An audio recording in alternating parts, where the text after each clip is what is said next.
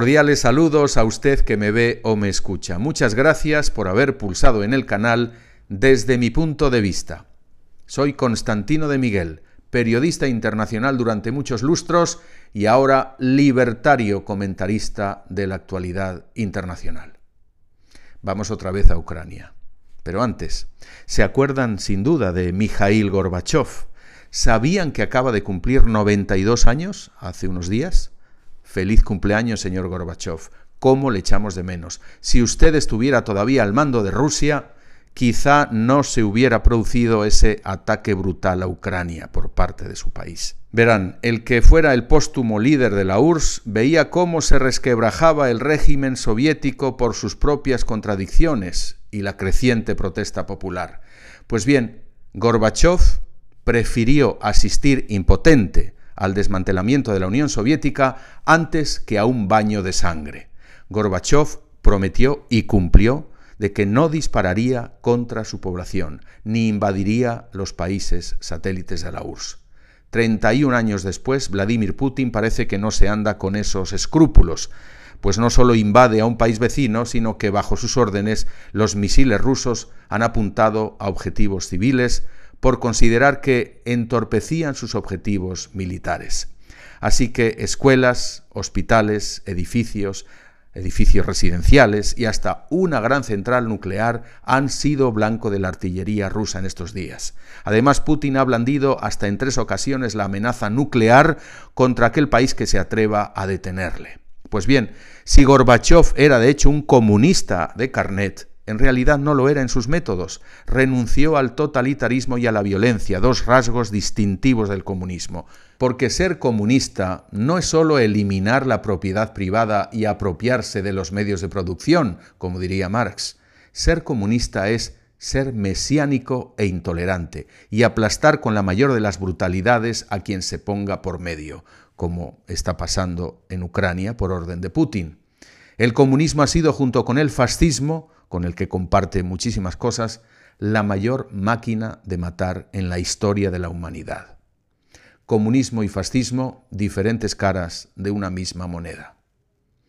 Ahora en Occidente no nos damos cuenta de que ese monstruo autoritario, intransigente, no solo se ha despertado en Rusia y sigue latente en China, sino que habita entre nosotros, está en nuestra sociedad abierta y libertina, camuflado en forma de partidos neocomunistas de extrema izquierda y también de nacionalistas xenófobos y separatistas de extrema derecha. Hablando de los neocomunistas, en nuestros países hispanos, tienen marcas como Podemos, Socialismo Siglo XXI, Bolivarianos, Foro de Sao Paulo, Grupo de Puebla. Es en definitiva una quinta columna diseminada en partidos, universidades y medios de comunicación. Esa falange coloniza ya incluso instituciones como la OCDE y Naciones Unidas. Así se vio con la OMS que ralentizó la alarma de la pandemia a marzo de 2020, obedeciendo el dictat de China. La Agenda 2030 que propugna la ONU hacia un utópico horizonte de igualdad universal en un bucólico medio ambiente sin consumo energético, también obedece a esa obsesión con planes quinquenales y de economía centralizada y planificada tan al gusto de los comunistas. Un poco de historia. Durante la Guerra Fría había en todos los países democráticos europeos partidos comunistas. Todos eran aduladores de los designios imperialistas soviéticos. Moscú era su madre patria ideológica. Todos alababan las presuntas conquistas del proletariado en Rusia y miraban a otro lado ignorando la cruel represión a opositores, las condiciones de vida degradantes de esa sociedad oscurantista y, en definitiva, el yugo que Rusia imponía a la Europa del Este. El imperio del mal, que diría Ronald Reagan. Pues hoy, como ayer, los adictos al socialismo siglo XXI, los bolivarianos, podemitas y toda esa fauna progre, se resiste a condenar la agresión de Rusia a Ucrania, defienden su derecho a imponerse en su zona de influencia y en el mejor de los casos condenan la pérdida de vidas humanas que ocasiona la guerra y acusan ahora a los países de la OTAN de ser belicistas y haber provocado a Rusia. Dicen no a la guerra, pero se cuidan mucho de decir no a la invasión. No estamos ante una guerra convencional, localizada y sin consecuencias. Lamentablemente la agresión rusa contra Ucrania es un choque entre dos mundos, entre dos bloques. Por un lado Rusia, encabezando el bloque de la autocracia y el autoritarismo, el de lo público antes que lo privado, el de aquí yo mando y ordeno, el de las cosas son como dice el Estado y punto.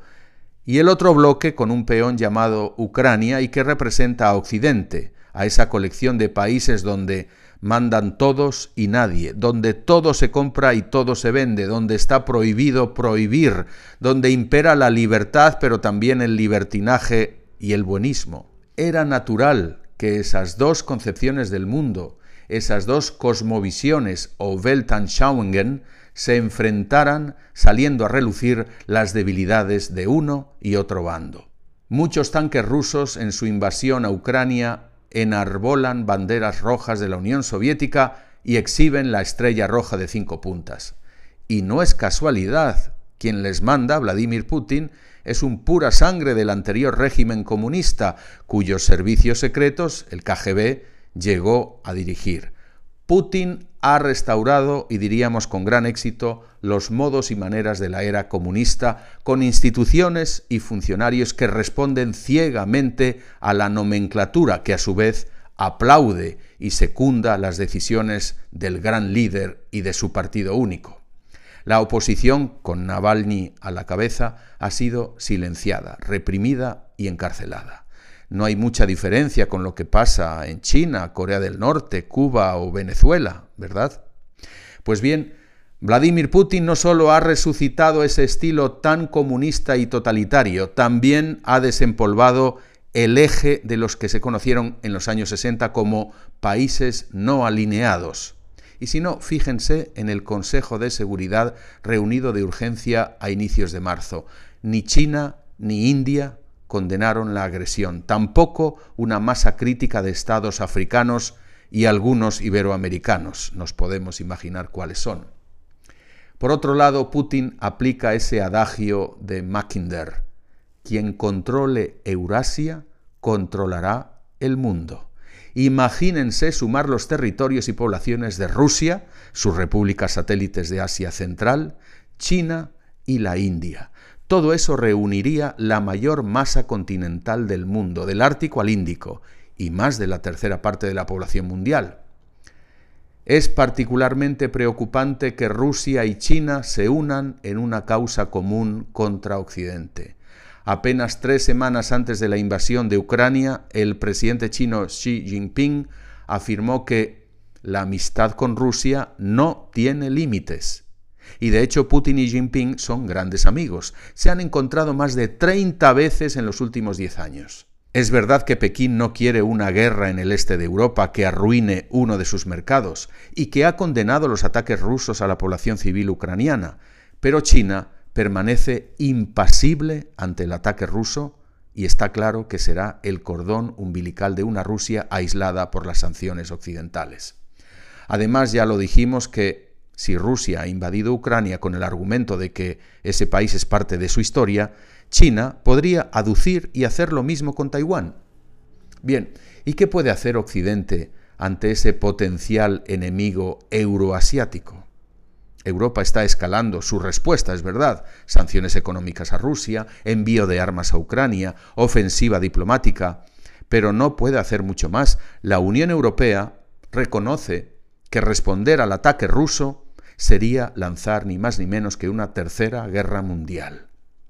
Pero lo cierto es que los europeos que no se imaginaban otra guerra en su territorio han menospreciado durante años su seguridad, dejando a otros aspectos esenciales de su existencia.